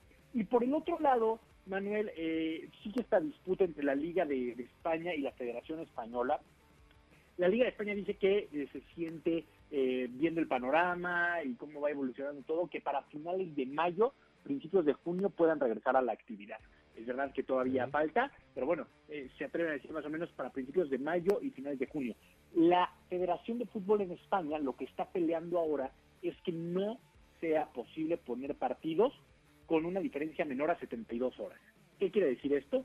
Que si tú pones un partido en lunes, te tienes que esperar hasta el jueves para poner otro partido del mismo equipo. No puedan jugar con una diferencia menor, porque el ritmo no va a ser el mismo, ¿no? Comúnmente la FIFA te dice que hasta 48 horas después pueden jugar, pero como están llegando ahora los equipos y con tan poco ritmo de juego, pues si tú los pones a jugar cada dos días, vas a terminar lesionando futbolistas. va, a ser muy complicado que aguanten el ritmo. Y también están proponiendo, que no sé cómo te parezca esto, Manuel, que haya tiempos de hidratación que durante el primer y segundo tiempo haya tiempos de hidratación para que los futbolistas se estén hidratando constantemente. Pues no es mala idea. De pronto se utilizaba eso, acuérdame, Nico, cuando con un calor tremendo. Cuando superábamos ciertos grados, sí, de alguna manera se, utilizaba. Pero eh, aquí lo quieren hacer frecuente. O sea, a ver, el partido que sea vas a tener cuatro hidrataciones. Cuatro hidrataciones. Bueno, a lo mejor pienso, ¿eh? Quizá eso pueda utilizarse para un fin también de comercialización. ¿No tienes ahí un huequito? no sé, 30 segunditos, un minuto para comercializar. Es que también el deporte, el fútbol va a quedar muy golpeado después de todo esto, Nico. Sumamente golpeado, sumamente golpeado. Es una industria que está sufriendo mucho, pero también es una industria muy sana en, algunos sectores, ¿no? Que, genera mucho dinero. Fíjate, ayer eh, platicamos con Miguel Herrera, marca claro, y al América es uno de esos casos en donde no les han pedido a los que más ganan que se recorten el sueldo para pagarles a los que menos ganan, ¿no?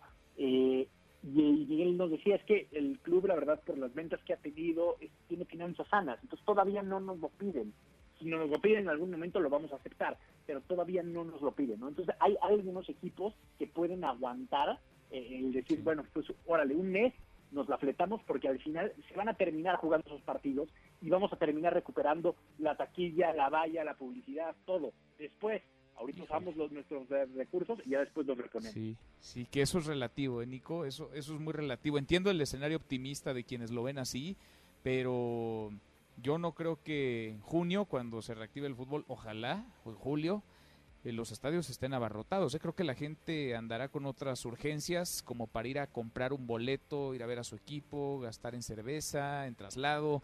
Creo que la realidad, híjole, entiendo el optimismo, pero no va a ser esa. Sí, coincide, no, coincide, no solamente por el lado económico, eh, que, que es importante, también eh, el miedo que va a tener la gente, decir, oye, yo cómo voy a ir ahorita arriesgada por meterme en un estadio, ¿Qué, cuál necesidad, ¿no? Pero bueno, habrá otras variables de negocio, ¿no? Si bien no es la taquilla, pues esto va a aumentar los derechos de transmisión en tele, porque el partido lo se va a seguir viendo, entonces eh, el equipo va a ganar más de, televisión, ¿no? Sin duda, sin duda, hijo, qué tema, ¿eh? Qué, qué tiempos. Nico, te mando un abrazo y en un ratito, desde sus respectivas casas, los escuchamos desde nuestras casas vamos a estar en Marca Claro por MBS Radio. Nos va a acompañar a Mauri Vergara, el presidente de Chivas. A estar con nosotros también desde su casa eh, para platicar un poco de la actualidad de, de Chivas. Abrazo, Nico. Igualmente, saludos. Nicolás Romay con los deportes. Pausa antes, una vuelta por el mundo de la mano de mi tocayo Manuel Marín y volvemos. Hay más en esta mesa, la mesa para todos. Internacional. El primer ministro de Inglaterra, Boris Johnson, intenta recuperarse del coronavirus en momentos donde el Reino Unido entra a la fase más letal de la epidemia. En las últimas horas, más de 700 personas perdieron la vida y el número de infectados supera ya los 55 mil. Es la voz del secretario de Exteriores, Dominic Raab, hoy encargado del gobierno británico. En España repuntó el número de víctimas mortales luego de registrar tres días a la baja. Son ya 13.798 el número de fallecidos en el país europeo. También aumentó el número de infectados, 5.478 casos en las últimas 24 horas, por lo que suman ya 140.000. Puedo decirles que el primer ministro ha pasado una buena noche y está de buen humor. Está en observación y continúa liderando el gobierno. Podrías perder tu lugar en la mesa para todos. Con Manuel López San Martín. Regresamos. En Mesa para Todos, la información hace la diferencia. Con Manuel López San Martín.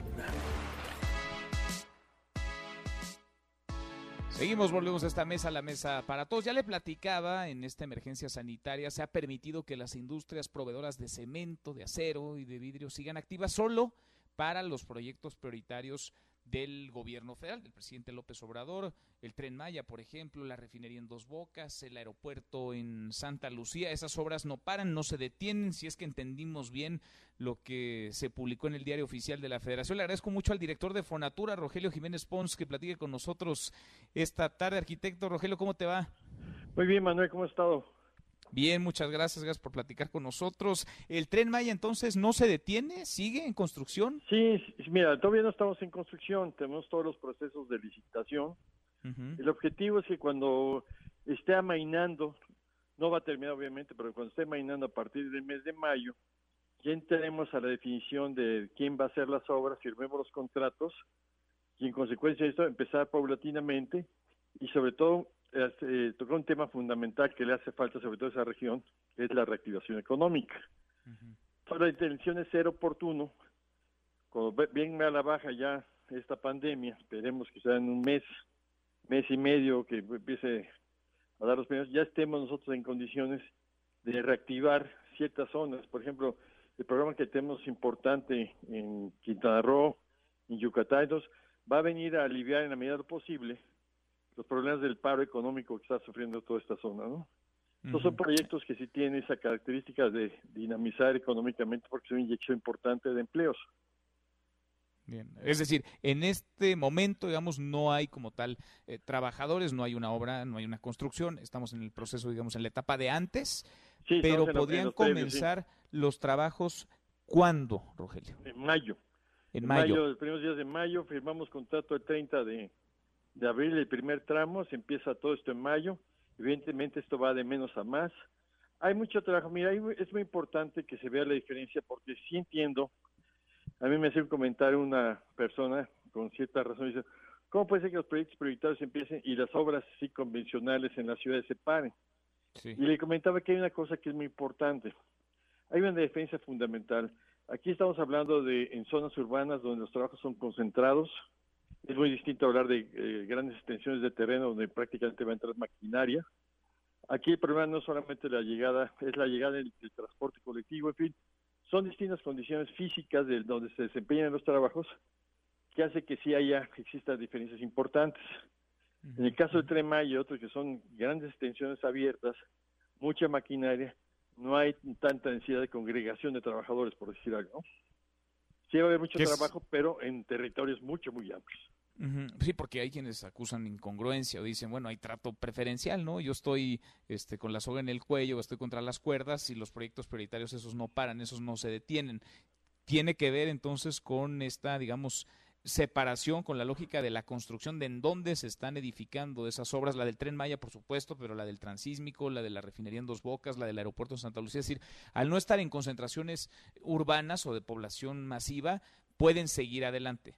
Así es, y de hecho con un control mucho más importante, por ejemplo, un trabajador de la construcción llega por a través del transporte colectivo a sus frentes de obra aquí en la ciudad y evidentemente pues es, de los contextos importantes puede, puede llegar hasta el transporte. Allá son, ahora sí que son campamentos aislados, muy controlados, se van a establecer protocolos, este, se está poniendo como condición protocolos muy exigentes de control para la gente, precisamente para evitar contagios, ¿no?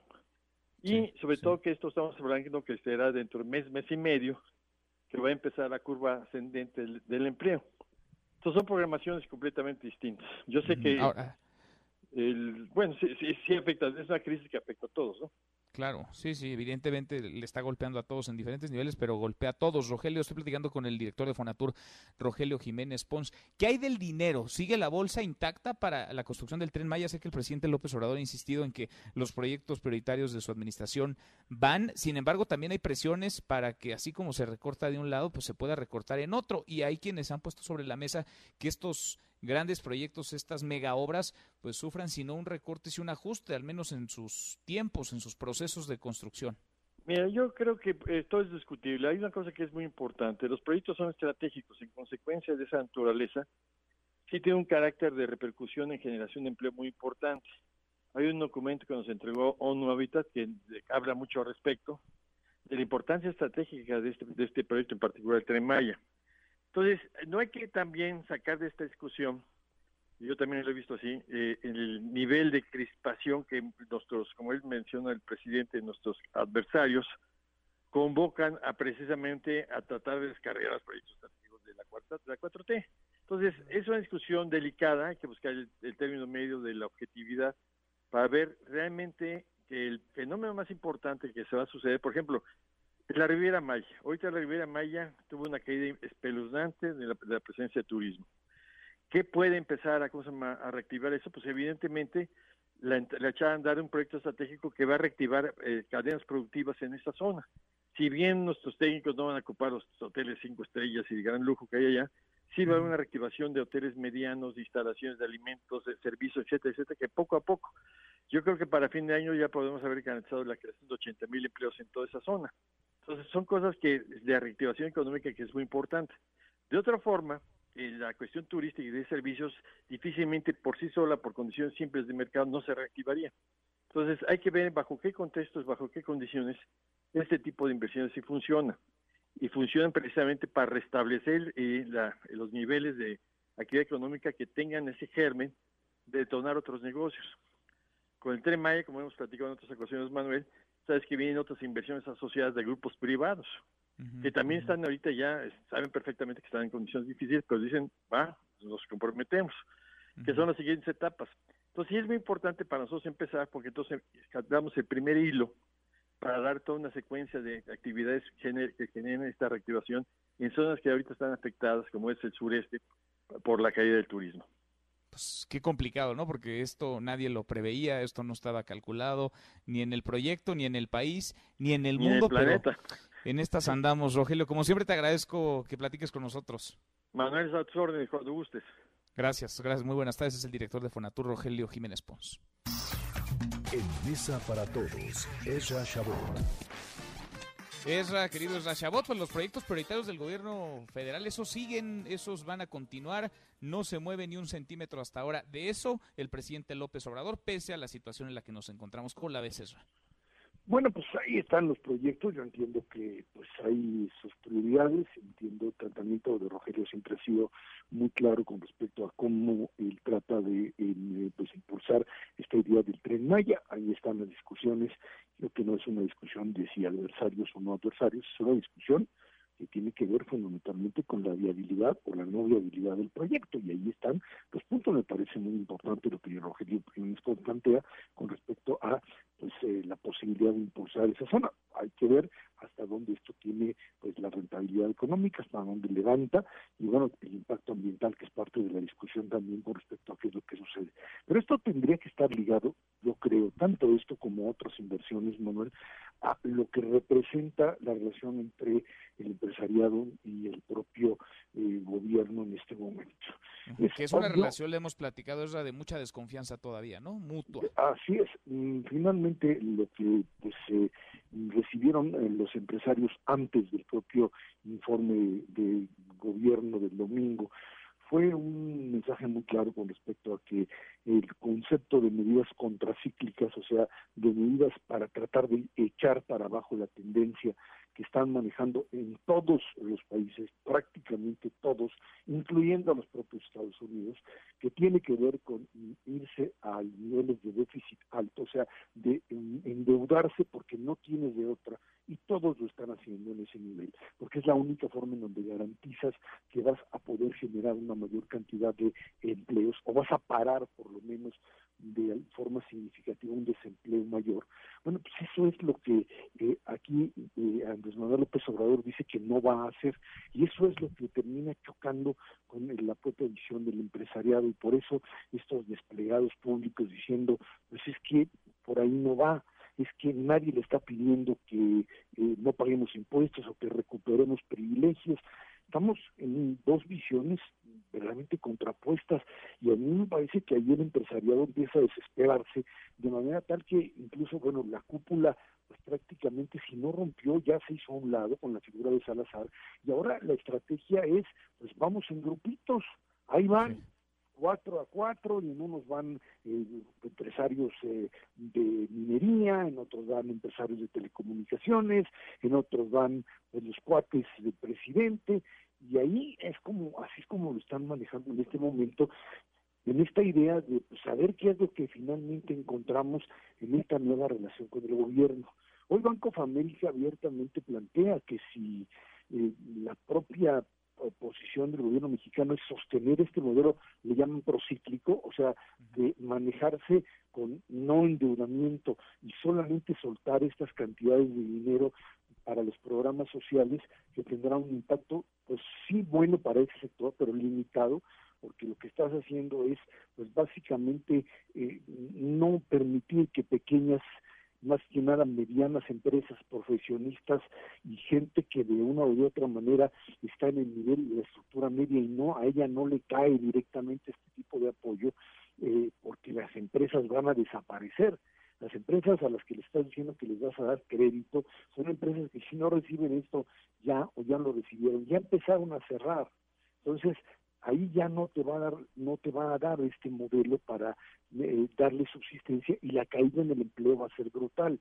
Eh, los dos millones de empleos que está planteando el presidente, se lo dicen abiertamente, pues son empleos basados básicamente, si es que llegan a esta suma, pues de subsidios de jóvenes construyendo el futuro, de becas, etcétera, que no sé hasta dónde se pueden contabilizar. Tu problema radica, y ese es el choque con el empresariado, en el sentido de damos el respiro que queremos para poder pagarte después, y en eso entiendo, el gobierno tenía que endeudarse, Manuel. Esta visión, al no ser compartida, nos vamos a una contradicción enorme. Andrés Manuel quiere crear un Estado poderoso y para crear un Estado poderoso que sea el rector de la economía necesita recursos. Ya no los tiene, Manuel, ya no los tiene. Y si no los tiene, entonces el modelo que eventualmente para muchos críticos de esto termina siempre fracasando, no puede ni siquiera iniciarse porque carece de los pues recursos para poder hacer crecer esto. Qué, complicado, ¿eh? para todos, porque pues tendría que haber un poco más de disposición, ya no solamente a sentarse a la mesa, sino a escuchar lo que se dice sobre la mesa y a considerar. Nadie quiere que una parte u otra impongan su visión, pero ojalá entre todos se pueda nutrir, porque hasta ahora lo que hemos visto es un presidente que va tomando decisiones solo, que ha decidido tomar el control. Si el volante maneja, pero lo hace con los oídos, con los oídos tapados. Esra, gracias como siempre. Gracias a ti, buenas tardes. Muy buenas tardes. En Mesa para Todos, Diana Bernal. Diana, qué gusto saludarte como todos los martes en esta Mesa para Todos. ¿Cómo estás? Muy bien, Manuel, el gusto como siempre es mío de platicar contigo y con tu auditorio. Oye, Diana, a ver, hay un tema que preocupa sobre todo a quienes trabajan en el gobierno, en la burocracia. El presidente López Obrador anunció el domingo que así, pues, de un plumazo, se eliminaban, se borraban los aguinaldos. En pleno abril les dijo que en diciembre no tendrán eso que es un derecho. No sé, te lo pregunto, ¿es un derecho? ¿Qué tan legal o ilegal es lo que anunció el presidente López Obrador? Mira, primero quisiera comentar que en este momento lo más importante es que la población tenga liquidez. Entonces, si la población sabe, los empleados del Estado que no van a tener aguinaldo, pues esto lo único que va a contribuir es a contraer más la economía. Ahora, el aguinaldo es un derecho irrenunciable. No se puede ni siquiera donar porque los trabajadores están protegidos para no renunciar a sus derechos. Pero hay un punto, Manuel, muy interesante, que es el siguiente el empleado que trabaja para el Estado no le pagan un sueldo normal como a cualquier trabajador, sino le pagan un sueldo dividido en tres partidas, un salario base, un sobresueldo y una compensación. Y vamos a poner, por ejemplo, una que recibes 30 mil pesos al mes. De esos 30 mil, 7 son de salario base, aprox, 3 de sobresueldo y 20 de compensación.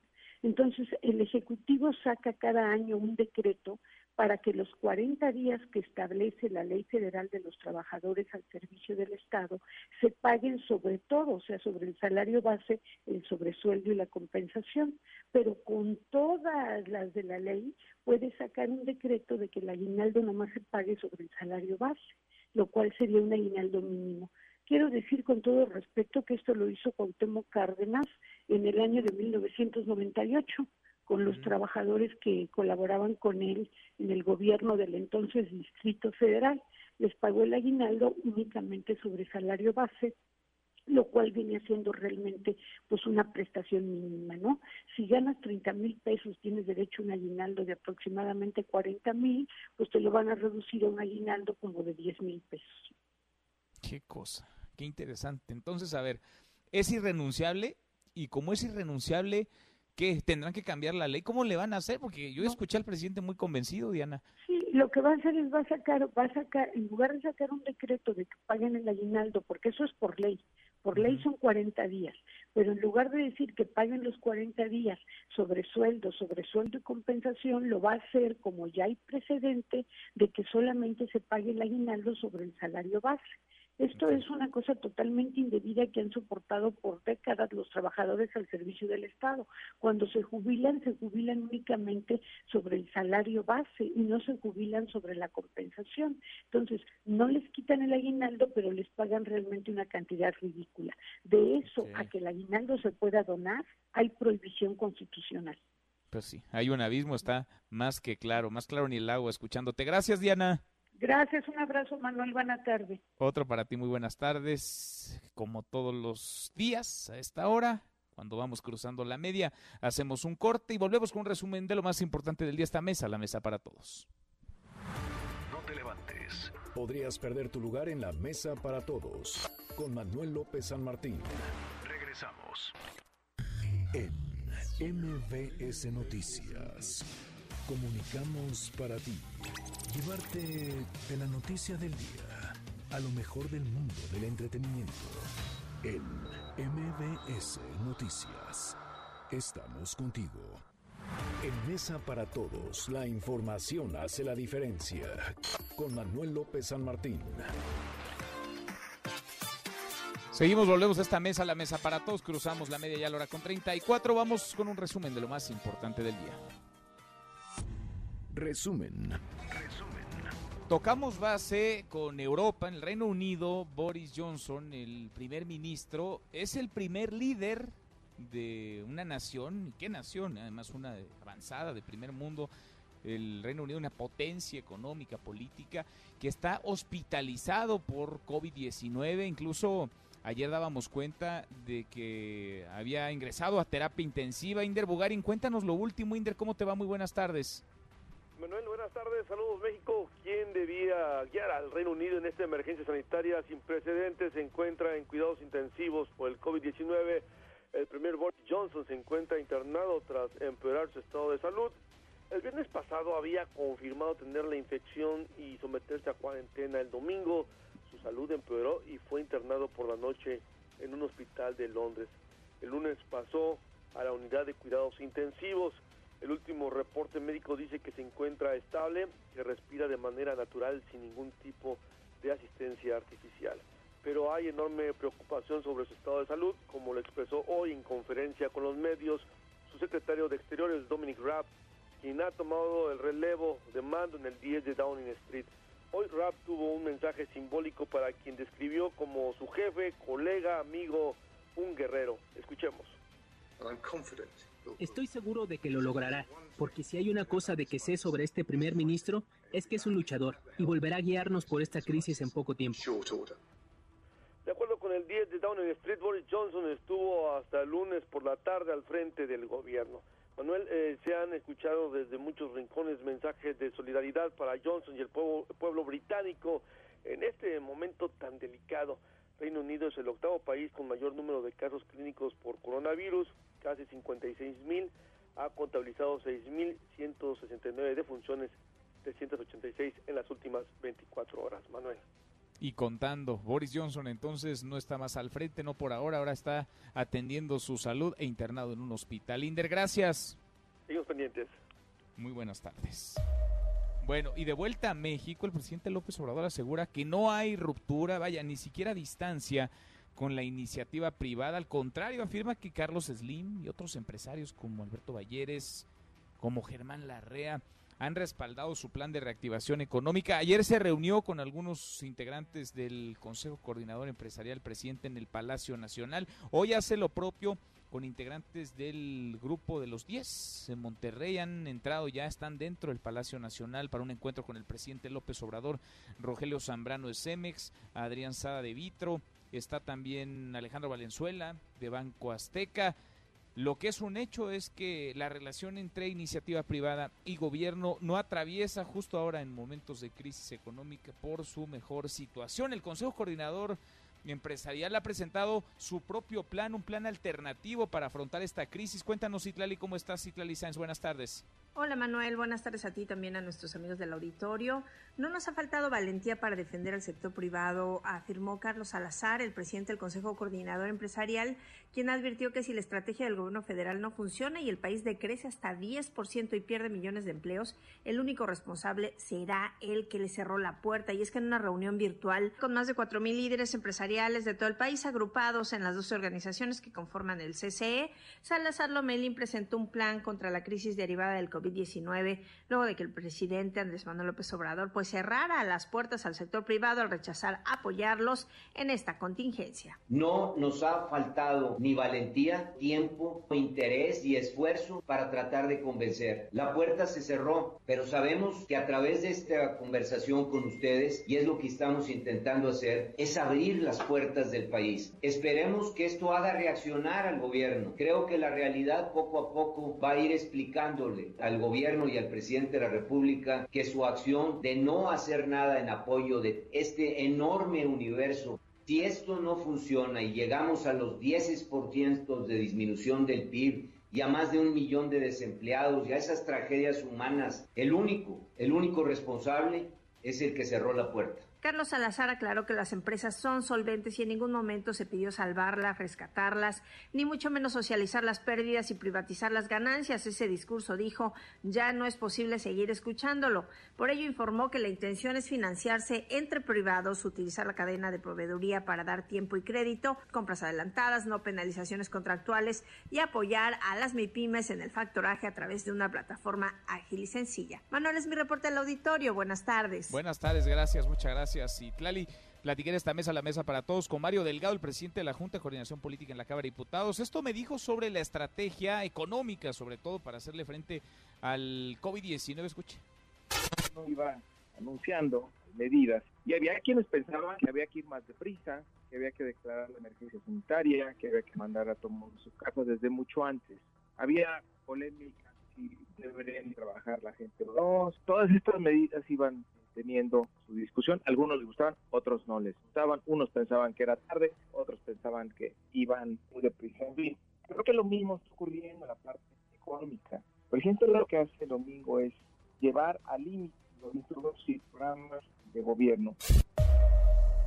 Bueno, y se acuerda el presidente López Obrador dijo el domingo, ayer lo reiteró en la mañanera, que en su gobierno no habría despidos en esta situación de emergencia en la que nos encontramos, que nadie que trabajara para el gobierno federal perdería su empleo en esta circunstancia. Bueno, pues platicamos con alguien a quien le han hecho firmar una carta de renuncia voluntaria. Evidentemente él no quería renunciar, mucho menos de manera voluntaria él trabajaba resguardando las instalaciones en Palacio Nacional. Escuche parte de este testimonio que nos dice es el que comparten otros por lo menos 10 elementos que han sido despedidos, renunciados de sus trabajos.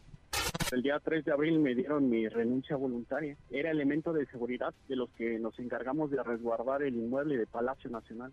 ¿Quién te comunicó que te habías quedado sin empleo? ¿Quién te dio, quién te entregó esta carta en donde tú, lo pongo entre comillas, renunciabas? Pues me citaron para las oficinas de la Secretaría de Hacienda que se encuentran en Calzada de la Virgen 2799. Recursos Humanos a nombre del licenciado David Velázquez Velázquez, que es el director general de Recursos Materiales, Obra Pública y Servicios Generales. Nos hacía la entrega para firmar nuestra renuncia voluntaria. Bueno, la carta íntegra está ya en mi cuenta de Twitter, arroba M. López San Martín, ahí pueden leerla. Es uno, insisto, de varios testimonios.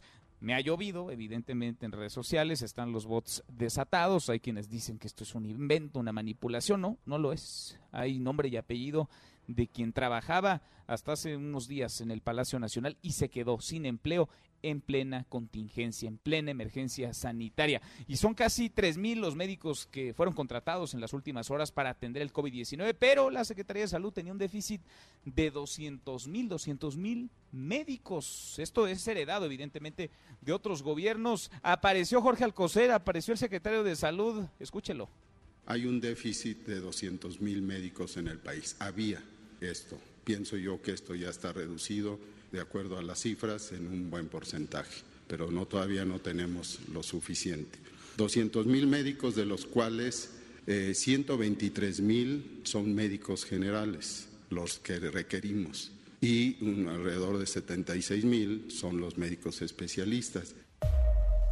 Bueno, y en una reunión hoy, una reunión virtual con gobernadores, la secretaria de Gobernación, Olga Sánchez Cordero, garantizó insumos de salud en 11 entidades del norte del país. Se está reuniendo con gobernadores por región, con los del norte, con los del centro, con los del sur, porque en el primer encuentro que sostuvieron todos, se llevaron más de cuatro horas y ni siquiera hablaron todos, imagínense. Entonces ahora son encuentros por región con gobernadores del país. Viene la etapa más complicada, la más difícil. El presidente López Obrador y el subsecretario de Salud, Hugo López Gatel, insisten, hay que quedarse en casa. La voz de Hugo López Gatel. Viene la Semana Santa, no son vacaciones, no son vacaciones, aunque originalmente están contempladas como parte del periodo vacacional en el calendario oficial de gobierno, no son vacaciones ahora porque estamos en este eh, medidas excepcionales eh, para el control de la epidemia. Bueno, no son vacaciones y se nota en la industria turística, en Quintana Roo, por ejemplo, los negocios pues están prácticamente cerrados, los hoteles también, la policía ha reforzado los patrullajes para que la gente no esté en la playa, no ande haciendo vida social, se quede en casa. Israel García, cuéntanos, vamos contigo hasta Quintana Roo. Muy buenas tardes, Israel. Buenas tardes, Manuel. Es un gusto saludarte. Te comento que Quintana Roo, al igual que el resto del país, los efectos de la pandemia provocada por la nueva cepa de coronavirus se han profundizado. En las últimas 48 horas, los contagios y muertes se han multiplicado. Al corte de las 19 horas del lunes, la entidad tenía un registro de 118 casos positivos y 8 defunciones. En los 11 municipios de Quintana Roo, la policía del estado ha reforzado los patrullajes combinando a los ciudadanos a guardar las medidas de prevención y permanecer en casa. Manuel te informó que desde el pasado jueves todos los accesos a las playas en los destinos turísticos de la entidad fueron cerrados totalmente. Sin embargo, en Cancún y la Ribera Maya continúan llegando turistas. Platicamos con una turista y nos dijo que pese a la pandemia se vieron forzados a tomar sus vacaciones. Pues porque desde noviembre las habíamos tomado y no podíamos cancelar ya. No nos devolvían nuestro dinero ni nada, pues ya no había opción. No, ya nos dieron otra opción. Manuel, por último te comento que hasta el día de ayer En los principales destinos turísticos de Quintana Roo se han cerrado más de 150 hoteles, mientras en el Aeropuerto Internacional de Cancún continúan las operaciones en su mayoría de vuelos domésticos. Esta es la información. Continuamos en Mesa para Todos. Gracias, muchas gracias Israel, muy buenas tardes. Al momento en el mundo, 1.4 millones de personas contagiadas ya positivas de COVID-19, llevamos más de 80 mil muertes. La ciudad de Wuhan, donde todo comenzó en China, ha levantado la cuarentena luego de casi tres meses. Los 11 millones de habitantes pueden ya salir a las calles siempre que una aplicación obligatoria en el teléfono celular muestre que están sanos. Y en estos momentos el dólar se cotiza en 24 pesos con 47 centavos, todavía por debajo de la barrera de los 25 pesos, el dólar bajando, qué bueno. Hasta aquí el resumen con lo más importante del día.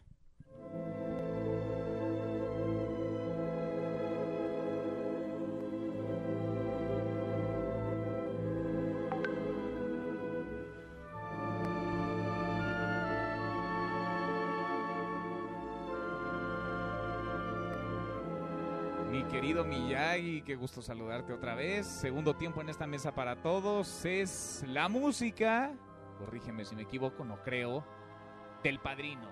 Así es, Manuel. Es el tema, el final de hecho del padrino, es el es el, digamos, la música de los créditos, de la que está considerada junto con Citizen Kane la película más importante en toda la historia del cine. Fue rodada en 1972 por Francis Ford Coppola que por cierto cumplió 81 años. Mira. Es cumpleaños de Francis Ford Coppola, fue el día de ayer. Fiesta, seguramente no hizo fiesta, ¿no? Y te había puesto el padrino, pero no había tiempo de platicar la semana pasada porque también cumplía años Marlon Brando. De hecho, los cumpleaños de Marlon Brando, el protagonista del padrino, y Francis Ford Coppola están muy, muy pegaditos.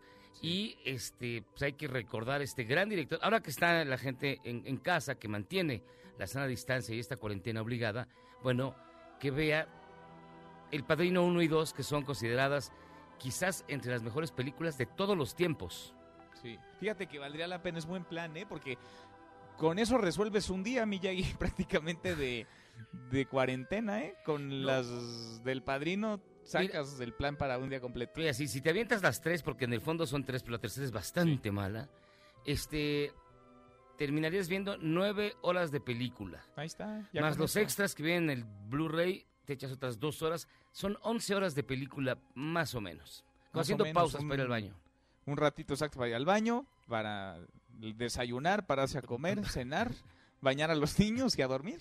Pero vale muchísimo la pena, ¿eh? es una gran película. Vamos, no ha envejecido un ápice. Hace poquito tuve oportunidad de volver a ver las dos primeras y son maravillosas. Realmente son grandes películas y sí, coinciden que pueden estar entre lo mejor del cine hollywoodense del siglo XX. Sí, extraordinarias. Las, las volveré a ver. Miyagi, un abrazo, gracias. Gracias a ti, Manuel. José Luis Guzmán, como todos los días hasta ahora en esta mesa para todos. Te escuchamos al ratito a las 7, Charros contra Gangsters. Pausa y volvemos. Además en esta mesa, la mesa para todos. Información para el nuevo milenio. Mesa para todos con Manuel López San Martín. Regresamos. Más información y análisis en Mesa para todos con Manuel López San Martín. Seguimos, volvemos a esta mesa, la mesa para todos en plena emergencia por el COVID-19 emergencia en la que nos encontramos. No todo es tragedia, no todo son malas noticias, no todo es la cara enferma de esta contingencia global. También por suerte, hay buenas y vaya que hacen falta. También hay otra cara en esta moneda ánimo. MBS Noticias, contigo en casa, tiene para ti notas positivas. Sí, hay buenas noticias todavía en este terrible panorama.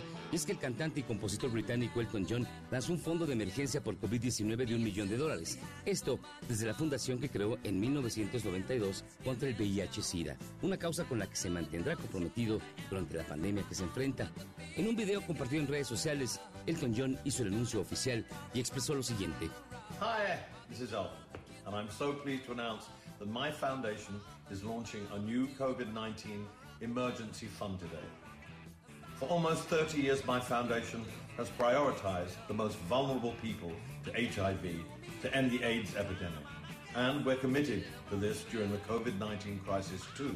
Y ya que hablamos de Elton John, el británico participará en el especial One World Together at Home, organizado por Lady Gaga y la organización benéfica Global Citizen. El evento ya logró reunir 35 millones de dólares que serán donados a la Organización Mundial de la Salud. En él, que se realizará el 18 de abril, participarán Paul McCartney, Billie Eilish, Stevie Wonder, Andrea Bocelli, Elton John, John Legend, Eddie Vedder, Kerry Washington, Chris Martin de Coldplay y Lizzo. Será conducido por Stephen Colbert, Jimmy Fallon y Jimmy Kimmel. La mala noticia es que también estará Maluma.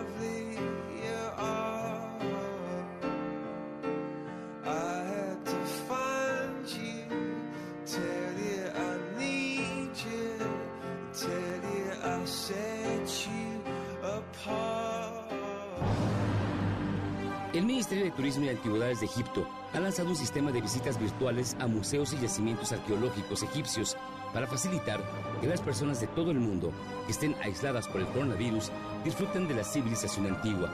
Todo lo que usted tiene que hacer es entrar a la página de Facebook del Ministerio para poder disfrutar de ellos. Arrancó con el recorrido a la tumba de la reina Meresang III, que fue la nieta del rey Jufu, constructor de la Gran Pirámide de Giza. Te recordamos que más noticias buenas y toda la información sobre el coronavirus lo encuentran en el micrositio de Noticias MBS.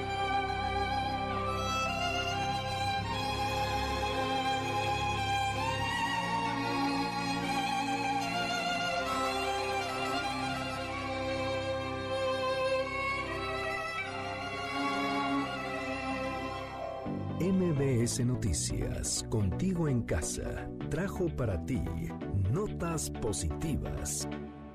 Vale la pena que se eche un clavado en mbsnoticias.com, este micrositio en serio muy completo, tiene lo último todo sobre el coronavirus, pero también las fake news, esas que invaden las redes sociales. ¿Cómo cierra nuestra pregunta hoy? En plena emergencia sanitaria, el presidente López Obrador ha permitido que industrias proveedoras de cemento, de acero, de vidrio, sigan activas, pero solo para sus proyectos prioritarios, para sus megaobras, el tren Maya, la refinería en Dos Bocas y el aeropuerto en Santa Lucía. ¿Qué opina? Incongruencia, dice el 65% de quienes pasaron por nuestra cuenta en Twitter, arroba MBS Noticias, 20% hay trato preferente o el 15% que opina que es bueno, qué bueno que siga el proyecto del presidente López Obrador. Ya mero nos vamos, revisamos lo último en la información. En tiempo real, el Universal. Trump acusa a la Organización Mundial de la Salud de administrar mal la pandemia del coronavirus. El Heraldo de México. Propone PAN iniciativa para destinar prerrogativas a emergencia sanitaria. Milenio. Hacienda impugnará resolución que obliga al presidente a analizar deferir impuestos. MBS Noticias. El coronavirus extinguirá horas laborales de 195 millones de trabajadores. El país. España defiende la creación de un fondo europeo para la recuperación económica. The New York Times. Trump elimina el fondo de supervisión de la pandemia Watchdog. Con esto cerramos, con esto llegamos al final. Gracias, muchas gracias por habernos acompañado a lo largo de estas dos horas. Soy Manuel López San Martín. Se quedan con Nicolás Romay Radio Marca Claro. Nos vemos al rato a las 8 de la noche. Noticias República MX por ADN 40. Y aquí nos encontramos en esta mesa, la mesa para todos. Mañana, como todos los días. Pásenla muy bien. Ya casi es viernes. MBS Noticias presentó Mesa para Todos con Manuel López San Martín.